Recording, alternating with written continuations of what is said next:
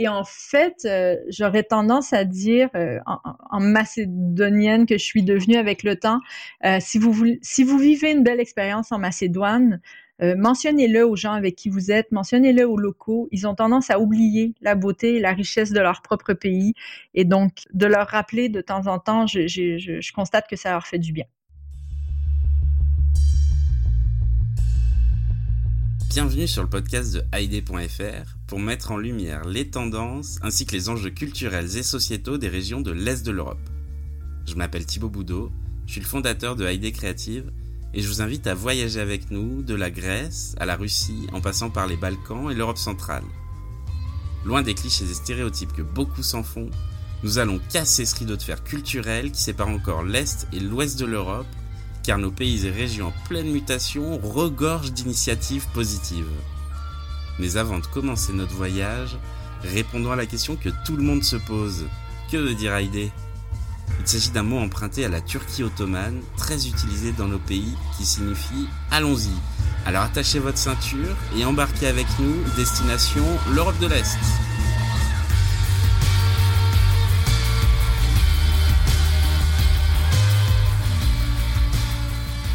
Bonjour à toutes et à tous et bienvenue dans le podcast de AID Radio Destination Est. Pour cette première saison, nous avons voulu donner la parole à nos rédactrices et rédacteurs, celles et ceux qui font et qui ont fait AID depuis maintenant 5 ans. Je suis très heureux pour ce nouvel épisode d'accueillir Julie. Salut Julie, comment tu vas? Bonjour Thibault, ça va bien? Merci de m'accueillir. Alors, de quoi tu vas nous parler aujourd'hui? Alors aujourd'hui, je vous parle de la Macédoine du Nord, un pays que j'habite depuis quelques années déjà, et je vais en fait vous faire un tour de la Macédoine avec mes coups de cœur, le tour qu'on a fait faire euh, à nos amis français, à nos amis canadiens dans les dernières années. Je vous le fais faire aujourd'hui. Ben, c'est à toi. Donc moi j'habite Tetovo, donc on va partir euh, tout simplement de Tetovo. Tetovo c'est une petite ville, ben, une petite, la deuxième plus grande ville euh, de, de, de, Macédoine, mais quand même une, petite ville d'à peine 100 000 habitants et qui est au, au, nord de la Macédoine, un peu à l'est de Skopje. Donc la particularité de Tetovo c'est que c'est une ville qui est euh, située à la frontière kosovare et albanaise. Donc c'est une ville qui est hyper multiculturelle on y retrouve de tout, des monastères orthodoxes, la magnifique euh, mosquée Pan du 15e siècle. On a aussi euh, un monastère Teche euh, Arabi Baba, euh, Arabati Baba, pardon. Donc c'est une ville que j'habite. La raison pour laquelle je me suis installée ici, c'est l'amour, mais aussi les montagnes de Char. Donc Tetovo est situé au pied des montagnes de Char, des montagnes magnifiques qui font plusieurs kilomètres, donc qui partent au nord du Kosovo et qui vont euh, plusieurs kilomètres au sud avec euh, plusieurs sommets au-dessus de 2500 mètres d'altitude. Donc, euh, mon premier arrêt conseillé pour ce tour de la Macédoine, c'était Tovo. C'est une ville qu'on visite en plusieurs jours. Je vous dirais qu'une journée à Tetovo, c'est suffisant. Une journée euh, pour faire une ou deux randos à la montagne aussi.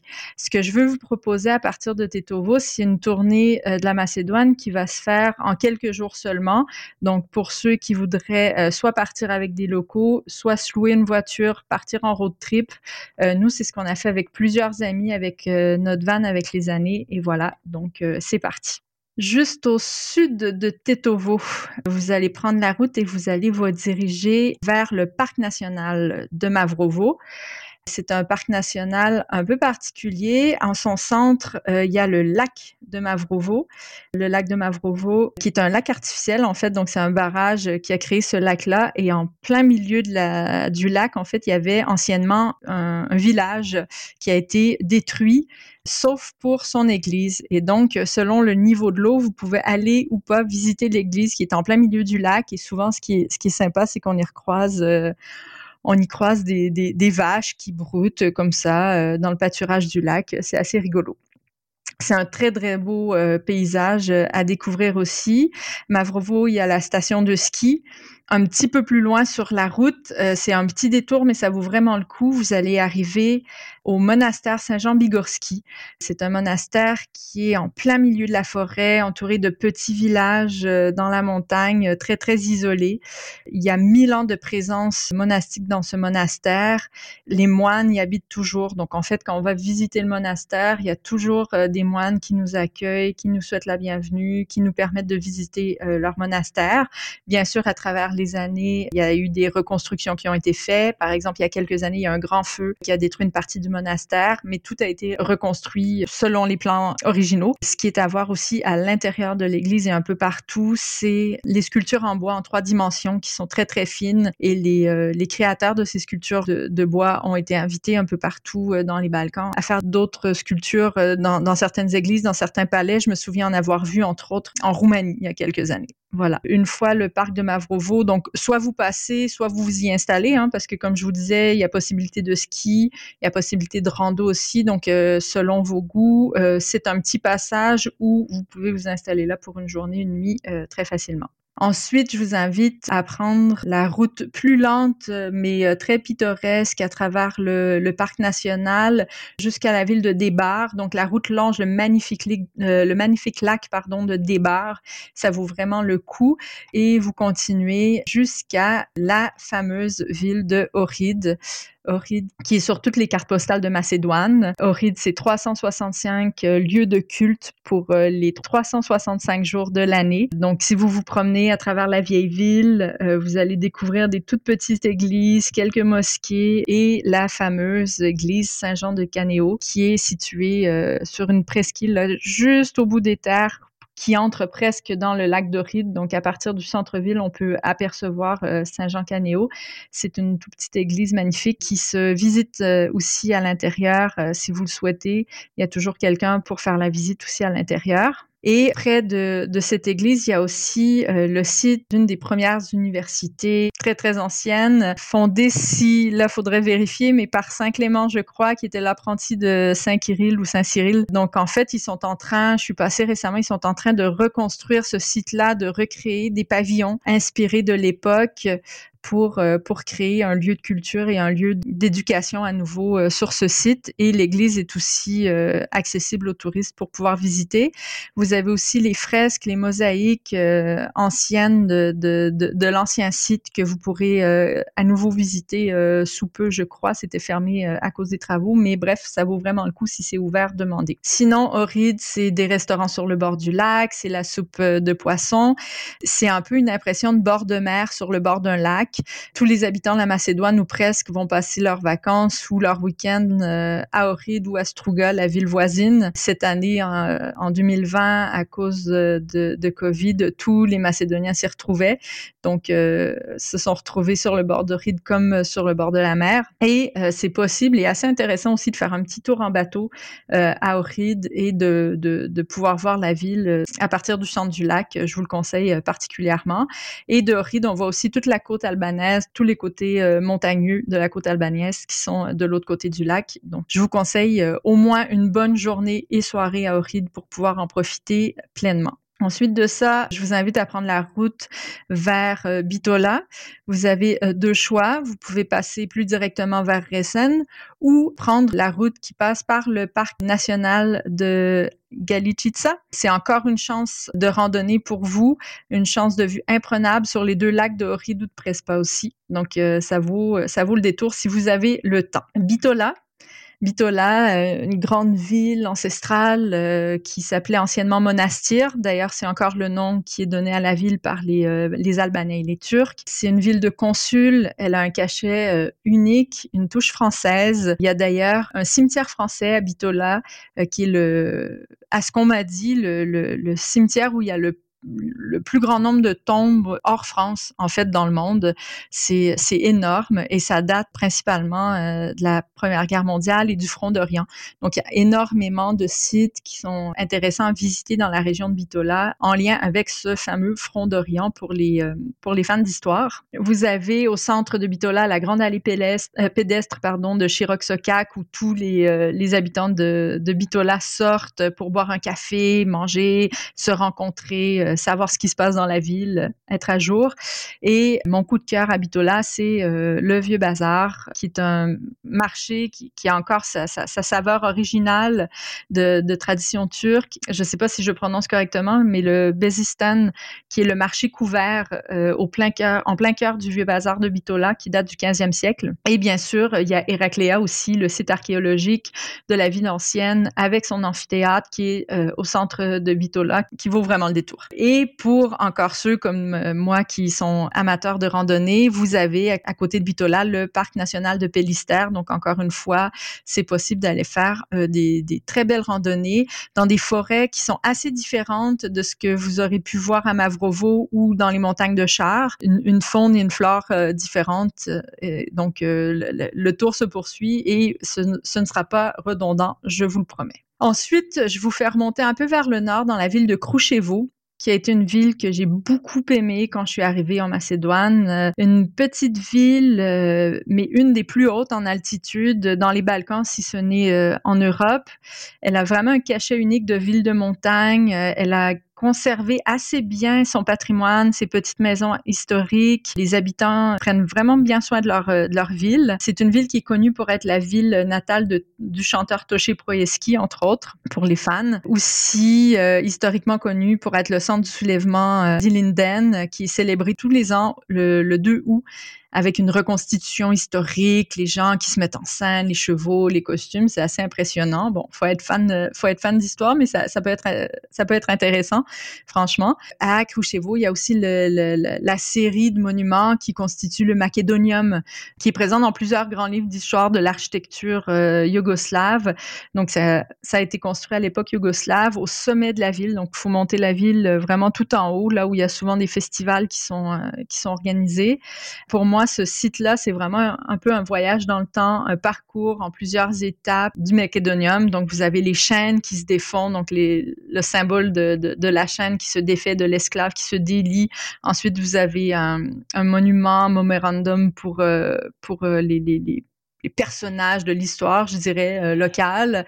Ensuite, vous avez des mosaïques et finalement, vous arrivez à cette espèce de grosse, euh, grosse structure macédonium qu'on peut visiter de l'intérieur, mais qui est encore plus euh, impressionnante de l'extérieur. Donc, bref, une, petite ville coup de cœur en ce qui me concerne.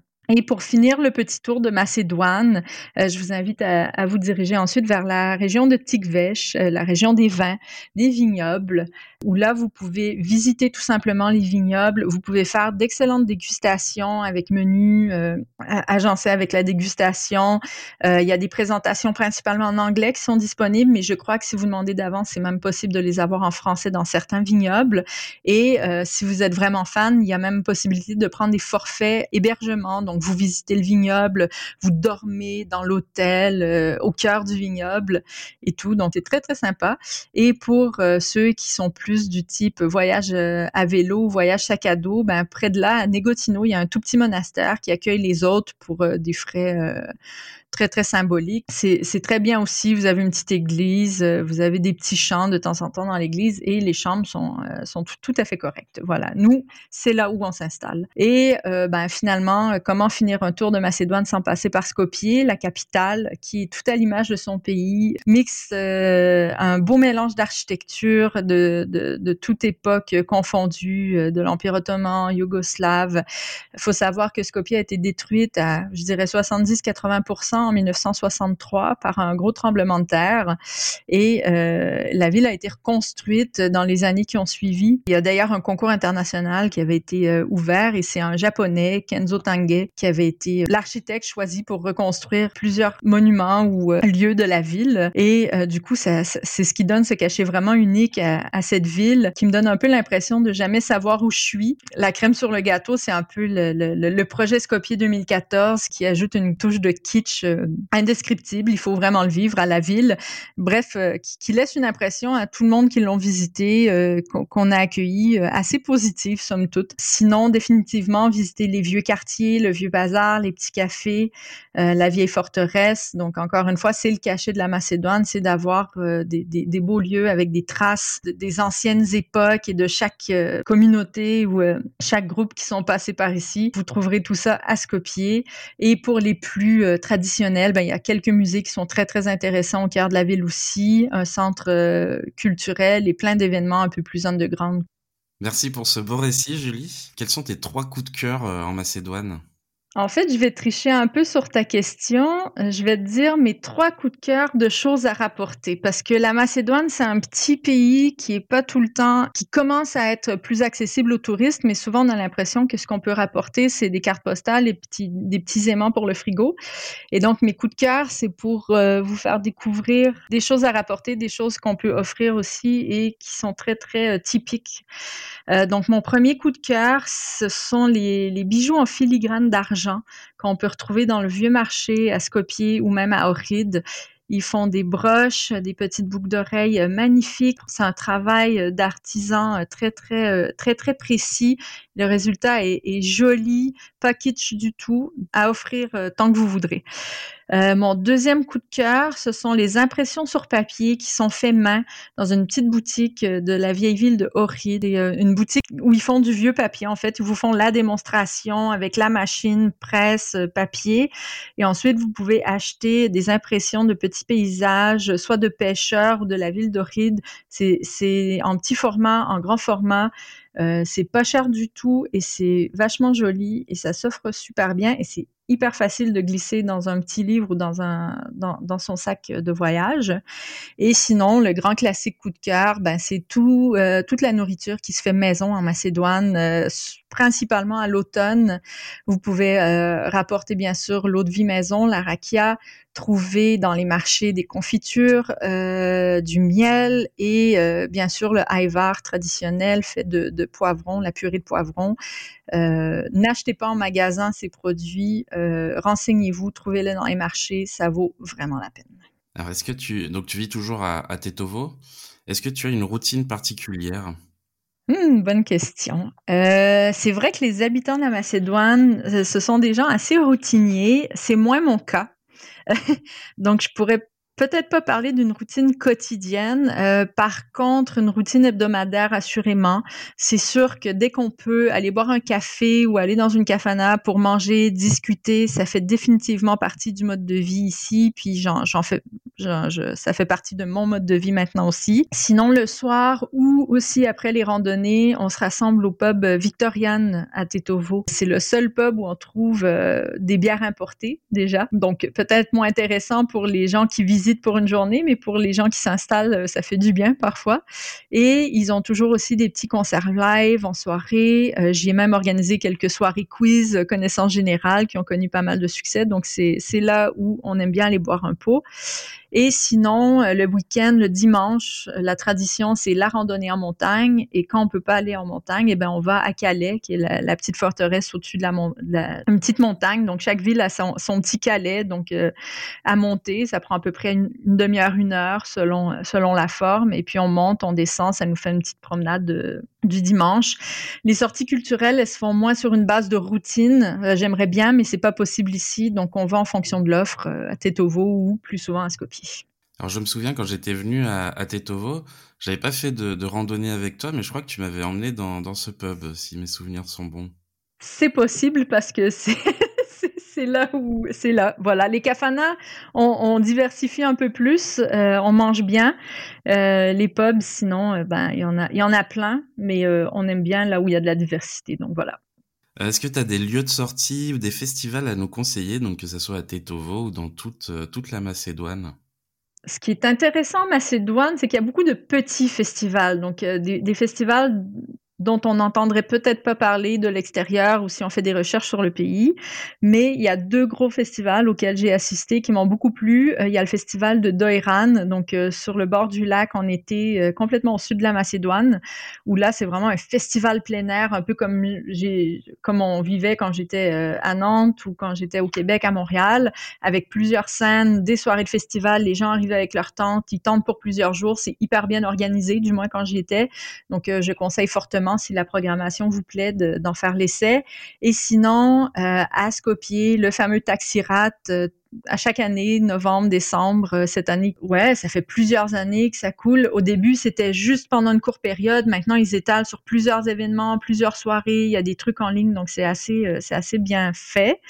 Et sinon, petit coup de cœur pour Maketsa, qui est le Youth Cultural Center euh, à Skopje. Leur site est super cool. Ils ont resto, salle de concert, salle de conférence. Donc c'est un peu, c'est vraiment un centre culturel en fait. On s'y retrouve parce qu'il y a une programmation assez riche qui touche autant l'underground que les gens qui ont des goûts un peu plus de masse, musique, film, théâtre, littérature. Ils touchent même à la science aussi. Ils essaient de valoriser toujours l'échange d'idées, donc ils sont assez innovateurs dans ce qu'ils font. C'est assez intéressant pour euh, pour une ville comme Skopje. Et ils sont aussi initiateurs de trois grands euh, trois grands festivals, euh, soit de théâtre, mode, de Ciné Days, donc de cinéma, puis le Zdravo Mladi de musique aussi. Quand on est dans un, dans un pays étranger comme ça, toi tu vis euh, en Macédoine, est-ce que ça a été compliqué pour toi de, de rencontrer des locaux? Et comment tu as fait justement pour, euh, pour en rencontrer? Hmm. Je dirais que c'est pas très difficile de rencontrer des locaux à la base en Macédoine parce qu'il y a très peu de touristes et très peu d'expatriés, euh, surtout si on sort de Skopje. Euh, donc à la base, si on est un peu ouvert, si on se présente dans les cafés, là où les Macédoniens sont en fait, ils vont ils vont nous identifier assez rapidement. Ils vont tout de suite voir qu'on n'est pas du coin. Ils sont en général très très accueillants. Euh, donc la le premier truc, ce serait d'aller dans les cafés, dans les restaurants quand vous voyez qu'il y a des locaux, quand vous aimez l'atmosphère, entrer, des questions. Il y a toujours quelqu'un qui, pourra vous, euh, vous aider, soit en français, soit en anglais. Sinon, euh, pour ceux qui veulent s'installer pour un peu plus longtemps, je pense qu'il y a plusieurs assos qui accueillent des partenaires, des stagiaires, des travailleurs internationaux. Donc, je pense que c'est une bonne façon de rencontrer des gens qui sont euh, sur la même longueur d'onde que nous, tout en rencontrant des locaux qui ont les mêmes valeurs que nous, hein, selon les associations auxquelles on participe aussi. Moi, en tout cas, ça a été mon cas. Euh, c'est dans une asso que j'ai atterri il y a euh, huit ans et c'est comme ça que j'ai rencontré euh, celui qui allait devenir mon mari. Donc maintenant, je, ne suis entourée que de locaux. Donc je, peux être une, une, bonne entremetteuse aussi si vous le voulez. Alors est-ce qu'il y a justement une rencontre qui t'a particulièrement marqué en Macédoine? Ben celle-là peut-être. Euh, j'étais venue pour trois mois, je suis rentrée au Canada, je me suis dit merde, faudrait bien que j'y retourne. Euh, je suis passée par la France, je suis rentrée en Macédoine et j'y suis depuis. Euh, j'y passe la plupart de mon temps maintenant, depuis 2013-2014 environ. Ouais. Donc, euh, c'est, une rencontre qui, qui a été euh, assez marquante dans ma vie. Et, euh, et voilà, et ça a permis d'inviter des Canadiens, des Français, des amis d'un peu partout pour faire la fête aussi, pour le mariage. Et voilà. Alors, quel conseil tu donnerais à une personne qui souhaite partir en Macédoine? Je dirais qu'il y a peut-être deux angles d'approche, à savoir si on part pour quelques jours ou pour plusieurs mois. Pour quelques jours, essayer de trouver quelqu'un, d'entrer en contact euh, avec quelqu'un qui est déjà sur place, qui peut vous aider, parce que c'est un pays qui vaut vraiment la peine d'être découvert si on sort des, sentiers battus, euh, si on fait du hors-piste, à mon avis.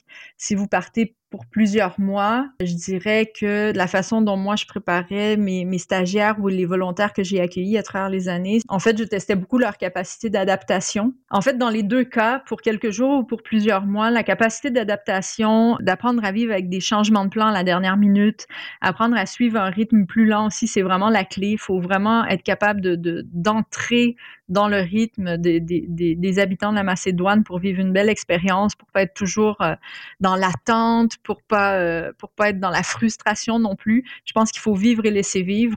Euh, c'est comme ça aussi que le contact avec les locaux va être va, bien se faire. Ce contact qui est essentiel pour bien vivre la Macédoine sans, sans que ce soit seulement une visite carte postale. sinon des petits contacts pratiques. ben au niveau du transport en fait pour visiter, il y a plusieurs bus qui couvrent vraiment plein plein de lignes à bas prix. Mais si on souhaite couvrir plusieurs destinations, si on si on souhaite encore une fois sortir des, sentiers battus, je pense que la voiture, c'est la façon qui permet de s'arrêter où on veut, de faire des escapades à la montagne, de visiter les petites villes que personne connaît. Euh, on, a, on a découvert comme ça des bibliothèques, des lieux complètement euh, surprenants euh, en, prenant la voiture comme ça avec les années. Donc, c'est ce que je vous conseille. Et puis, ben, c'est la même chose dans plusieurs pays des Balkans ou ailleurs dans le monde. Si vous voyagez, demandez des références visuelles plutôt que des adresses personne, personne ne connaît les adresses. Euh, voilà, c'est un truc que moi j'ai appris moi-même avec le temps. Et en fait, euh, j'aurais tendance à dire euh, en, macédonienne que je suis devenue avec le temps, si vous si vous vivez une belle expérience en Macédoine, euh, mentionnez-le aux gens avec qui vous êtes, mentionnez-le aux locaux. Ils ont tendance à oublier la beauté et la richesse de leur propre pays. Et donc, de leur rappeler de temps en temps, je, constate que ça leur fait du bien. Alors, est-ce que tu as des projets de voyage à l'avenir et où? Tout le temps. Euh, en fait, je suis, nouvellement maman, donc là, c'est un peu, euh, on, est, un peu plus tranquille récemment. Sinon, la Russie, c'est sur ma liste depuis longtemps. Euh, c'est un pays qui, pique ma curiosité, que, mon conjoint a déjà euh, visité, donc j'aimerais beaucoup y retourner avec lui. Sinon, ça va sembler un peu étrange. Euh, je suis canadienne, mais c'est difficile de voir ou d'avoir tout découvert déjà l'entièreté de mon propre pays tellement il est grand. Et donc, il y a beaucoup la côte ouest canadienne, la côte nord du Québec aussi. C'est des grands espaces vides, des montagnes, le Grand Nord que j'aimerais beaucoup, beaucoup découvrir avec les années soit euh, soit à travers des expériences culturelles ou soit vraiment juste partir avec la voiture. Voilà, c'est un truc que j'aimerais bien faire. Et puis un truc un peu bizarre qui cadre pas du tout avec les autres voyages que j'ai fait dans ma vie, mais euh, j'ai toujours rêvé de faire un safari. Donc puisque tu me demandes, voilà, je ferais bien un petit safari écolo dans la savane quelque part euh, où il y a personne sauf sauf plein d'animaux. Ça, ça, ça, ça me ferait vraiment plaisir de faire ce genre de truc là un jour. Et donc, comment tu prépares tes voyages à l'avance? Ça dépend de plusieurs facteurs. Ça dépend du type de voyage. Si je pars seule, si je pars en famille ou en groupe, euh, récemment, c'est plus euh, avec mon conjoint ou toute seule que j'ai voyagé. Donc, avec, euh, avec mon conjoint, on a appris, j'ai appris à aimer avoir un équilibre entre spontané, spontanéité et planification. Euh, avant, j'étais très planificatrice, euh, chaque jour, chaque matin, chaque midi, combien de kilomètres et tout. Maintenant, les derniers road trips que j'ai fait, on a un, on a un minivan qu'on a transformé en, camping-car et tout. Donc, euh, j'ai appris avec avec ce mode de voyage à laisser aller beaucoup plus. Et donc, je prépare, je prépare pour avoir l'info entre les mains. Je prépare les itinéraires, euh, je, je, je, je, prépare les choses à voir. Mais après, je laisse euh, beaucoup de place à ce qu'on voit, à ce qu'on croise sur le chemin. Je suis beaucoup moins dans le livre pour les restos. Maintenant, j'aime j'aime aller où où je vais voir où les locaux vont. Donc voilà. Et puis sinon, ben on partage pas mal les responsabilités de préparation. Je suis plus sur la logistique et tout. Euh, voilà. Donc, euh, sinon, euh, même chose. Comme maintenant, il y a bébé qui se joindra à nous, ce sera peut-être une, nouvelle approche, mais je ne sais pas encore. Qu'est-ce qu'on peut retrouver dans ton sac à dos? Ah bah déjà, c'est définitivement d'un sac à dos dont on parle. Euh, la, bonne vieille valise traditionnelle, j'ai essayé, je ne m'y fais pas. Donc, on parle déjà d'un sac à dos. Avec les années, j'ai appris à voyager assez léger, donc selon les saisons. Mais si je voyage euh, printemps, été, automne, c'est assez léger. Euh, vêtements qui vont servir plusieurs fois, donc et, des, petits outils pratiques, des, des, petites choses qui font que je peux me dépanner ou trouver des solutions à tout sans, sans avoir besoin d'acheter ou de demander de l'aide. Donc ça, j'aime bien. Euh, sinon, euh, la fameuse bouteille d'eau réutilisable, je, je, déteste acheter euh, de l'eau en voyage, donc dès que je peux. Après, ça dépend toujours des destinations, bien sûr. Il y a des endroits où c'est pas trop possible. Et mon petit côté un peu old school, euh, old school, c'est euh, le cahier de notes et les livres et guides de voyage. J'ai tout sur mon téléphone, mais finalement, je lis et, et j'écris beaucoup plus avec crayon papier toujours. Depuis que je suis tout petite dans mes voyages, je note tout. Euh, voilà, donc c'est la chose. Avec le passeport, c'est toujours la chose que, que, je m'assure d'avoir avec moi quand je pars. Alors justement, en dehors de, de tes notes, est-ce que tu documentes tes voyages sur Internet et est-ce qu'on peut te retrouver sur les réseaux sociaux? Je vais changer ta phrase. je documente énormément mes voyages, point. Euh, est-ce qu'on peut trouver ça encore sur les plateformes? Euh, je dirais que dans le cadre d'articles, euh, j'ai écrit, avec Heidi d'ailleurs, quelques articles sur la Macédoine, entre autres, pour des médias québécois aussi. Donc, j'essaie de parler de ce que je découvre ici, des, des fêtes ou tout ça. avec mes documentations de voyage récentes, non. j'ai écrit des blogs à l'époque. À l'époque où je suis arrivée en Macédoine, en 2012, la plateforme a fermé depuis. Donc, je pense qu'il y a même plus de traces en ligne de ça. Euh, mais qui sait, j'ai énormément de photos, énormément de notes, encore tous les petits billets, les petits trucs. C'est vraiment du school mon truc, mais j'ai le carnet avec tous les tous les petits bouts de papier, les petits billets de musée que j'ai visités un peu partout euh, à travers le monde. Donc, qui sait, peut-être qu'un jour, ça fera, ça fera du beau contenu pour, euh, pour publier le tout en ligne. Ça, je crois que tous les voyageurs gardent leurs souvenirs aussi. Moi, j'ai plein de, plein de places, de musées, de de lieux où je suis allé aussi, de cartes. J'aime beaucoup les cartes et, je garde, tout ça. Après, moi, moi, tout le monde me dit que c'est assez, c'est, assez euh, vieux, que tout le monde maintenant c'est en photo, mais moi, j'arrive pas à me satisfaire seulement des photos. J'ai, besoin du, du, toucher, du papier encore. Alors, si je te dis le mot AID, ça te fait penser à quoi? Let's go. Ben, let's go pour découvrir euh, l'Europe de l'Est, euh, les Balkans. Let's go parce que aider, c'est ce qu'on dit dans les Balkans quand on veut euh, décider les gens à sortir, à commencer quelque chose, à aller boire un pot. Ouais, voilà. Let's go. Allons-y. Donc, tu fais partie des, des passionnés d'Europe de l'Est. comment t'es venue cette passion? Je dirais que c'est né par hasard parce que j'ai su dire oui à des propositions de voyage ou des, trucs inhabituels ou euh, un peu dernière minute qui m'ont été proposés. Euh, la première fois que j'ai mis les pieds ici, c'était euh, Ouais, c'était dans un mariage. C'est pour euh, mariage d'une amie en plein cœur de la Serbie, dans une toute petite ville. Je me suis retrouvée là euh, en disant oui. Je pense trois semaines avant le mariage, je suis partie de Montréal et j'ai atterri. J'ai visité, j'ai visité Belgrade. Euh, j'ai été euh, ravie par l'accueil qui nous a été offert en si peu de temps, si rapidement, à des gens que personne connaissait. On sortait de nulle part. j'ai découvert la rakia. Ça a peut-être joué, je sais pas. Hein Mais bref, j'ai toujours été euh, attirée par les gens qui sont chaleureux, euh, qui sont très proches de leur culture. Donc ça, euh, clairement, mon, premier détour en Serbie m'avait plu.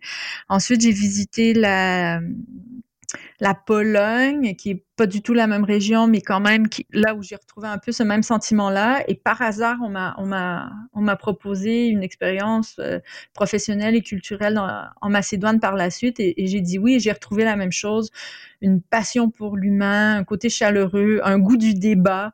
Euh, une passion pour la nourriture et bon la je dois l'avouer euh, et j'étais très attirée par ce côté diversité euh, qu'on a peut-être moins, euh, ou en tout cas que j'ai peut-être moins connu dans, mon enfance euh, au Québec. Et donc, j'ai voulu en savoir plus. Et depuis, je creuse. Depuis presque dix ans, je creuse. Ouais. Oui, c'est ça qui est fou quand on, quand on va dans les Balkans, qu'on connaisse ou qu'on ne connaisse pas la personne, on est accueilli comme si on était de la famille, en fait. Et moi, c'est ça qui m'a, qui m'a vraiment étonné la première fois que je suis, une des premières fois que je suis allé en Serbie, en tout cas, où j'ai été accueilli chez, chez des gens sur place. On, fait partie de la famille, on est, euh, on nous emmène de partout, on nous fait des, on nous fait tout découvrir. Les gens, en fait, veulent qu'on parte avec, euh, avec euh, que des points positifs sur leur pays. Ouais, ouais, ouais. Donc tu as été rédactrice pour ID pendant quelques années. Est-ce qu'il y a un article dont tu es particulièrement fière? Fière ou mon coup de cœur? Euh, C'est vrai que j'ai reçu pas mal de bons commentaires pour l'article que j'avais écrit à propos des montagnes de Char, qui sont les montagnes de, ma région. Euh, j'avais écrit, détaillé un peu l'offre, les, les, opportunités de randonnée de, de, ces montagnes magnifiques, les montagnes de Char qui veulent dire en fait les montagnes colorées. Et euh, c'est des, des, montagnes qui surprennent euh, en quatre saisons. Printemps avec les fleurs, les crocus qui sortent de nulle part. L'automne, les couleurs, l'hiver, euh, le ski. Et, et, et je suis vraiment passionnée par ces montagnes. Et en fait, ça m'avait... J'avais été vachement inspirée pour cet article et ça m'avait fait très, très plaisir qu'il soit, qu'il soit apprécié. Donc on arrive à la, à la fin de ce podcast. Est-ce que tu as une recommandation à nous faire? Ben, toujours en lien avec les montagnes. Euh, c'est peut-être pas original, je sais pas, mais c'est vraiment euh, une des raisons pour lesquelles je suis restée en Macédoine. C'est les montagnes et la randonnée.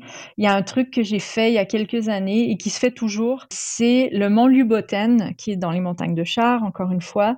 Euh, il y a un club de randonnée de Tetovo qui a initié un Luboten by Night il y a quelques années. Donc, on monte jusqu'à la maison d'accueil, si vous voulez, au chalet ou je ne sais trop, qui est à mi-parcours. On mange, on festoie au début de la nuit, vers 1 heure du matin, tout le monde part, on est super bien habillé hein, parce que même l'été, il fait très très froid en hauteur.